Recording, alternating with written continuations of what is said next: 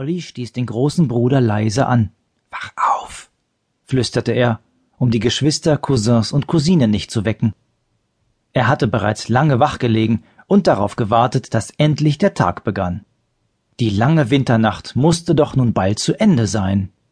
Immer dauerte es fast bis Mittag, ehe es endlich richtig hell war. Jetzt saß Olli in seinem Kittel mit der Kapuze bereits fertig angezogen neben Thorolf auf dessen Schlafbank. Sogar die kleinen Fellstiefel hatte er schon an den Füßen. Thorolf öffnete verschlafen die Augen. Zu beiden Seiten des Hauses standen an den Innenwänden entlang niedrige Holzbänke, die mit Erde gefüllt waren. Auf den Bänken lagen dicke, schwere Wolldecken und Felle, und darauf schliefen seine jüngeren Geschwister und die Verwandten und Kinder, die zur Sippe gehörten. Hier standen auch die Schlafbänke für die Mägde und Knechte, für die Sklavinnen und Sklaven. Die Mutter war längst aufgestanden und rührte bereits in dem großen Topf mit der Gerstengrütze, die an einem kräftigen Haken über dem Herd mit dem Feuer hing. Die Mägde hatten die Gerstenkörner gestern Abend in der steinernen Handmühle gemahlen. Das war Tag für Tag eine mühselige Arbeit. Jetzt arbeiteten sie bereits leise im Haus. Als auf einmal das offene Feuer aufloderte, wurde es auch im Haus heller. Was ist, Olli? Brummte Thorolf verschlafen und setzte sich auf. Warum weckst du mich? Olli schwieg. Dann schob er seinen Mund ganz dicht an Thorolfs Ohr. Ich sollte gestern Abend eigentlich das Wasser holen, sagte er so leise, dass Thorolf ihn kaum verstehen konnte. Na und? Thorolf gähnte und rieb sich die Augen. Mutter schimpft, wenn das Wasser nicht da ist. Sie braucht es doch. Dann holst du eben jetzt das Wasser. Es ist aber noch so dunkel. Olli schlotterte vor Angst. Und kalt ist es auch. Er legte beide Arme um seinen großen Bruder und drückte sich ganz fest an ihn. Ich habe Angst, sagte er so leise, dass Thorolf ihn gerade noch verstehen konnte. Und warum bist du gestern Abend nicht gegangen? fragte er. Da hatte ich auch schon Angst. Sonst holten die Mägde oder die Sklavinnen das Wasser, aber Mutter wollte immer, dass ihre Jungen auch mit anpackten.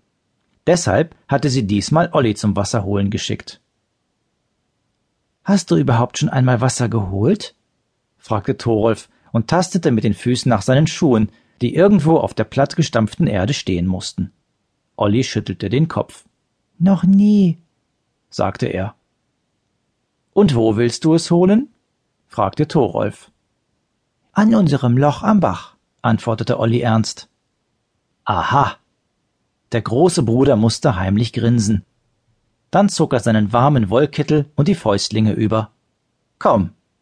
Er nickte Olli zu, holte zwei Ledereimer und drückte einen davon dem Kleinen in die Hand. Ich geh mit Olli Wasser holen, sagte er, als sie an der Mutter vorbeikamen. Er muss aber auch seine Handschuhe anziehen, sagte sie nur und blickte kurz von ihrer Arbeit auf. Es ist noch bitterkalt draußen. Klar. Thorolf nickte. Wo gehen wir hin? fragte er Olli, als sie dann vor dem Haus standen. Olli deutete auf das Tor. Zum Bach. Mutter hatte recht. Es war wirklich bitterkalt. Gut, dass sie die Handschuhe angezogen hatten.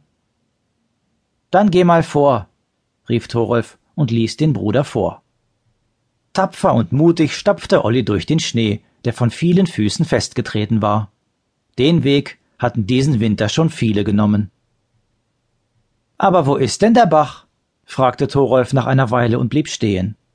Olli blickte sich nach allen Seiten um. Es war so hell geworden, dass er gut sehen konnte. Die herrliche Schlittenbahn, die hohen Schneewälle am Hang und ein Stück Himmel mit immer noch leuchtenden Sternen.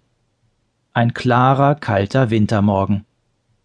Wo ist denn der Bach? lachte Thorolf.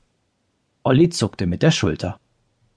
Er ist fort, sagte er schließlich. Du stehst drauf, prustete Thorolf los. Hör mal, flüsterte er und legte den Finger auf den Mund. Olli hielt den Atem an und lauschte.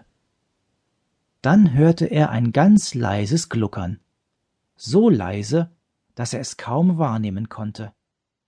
Und dann verstand er es plötzlich.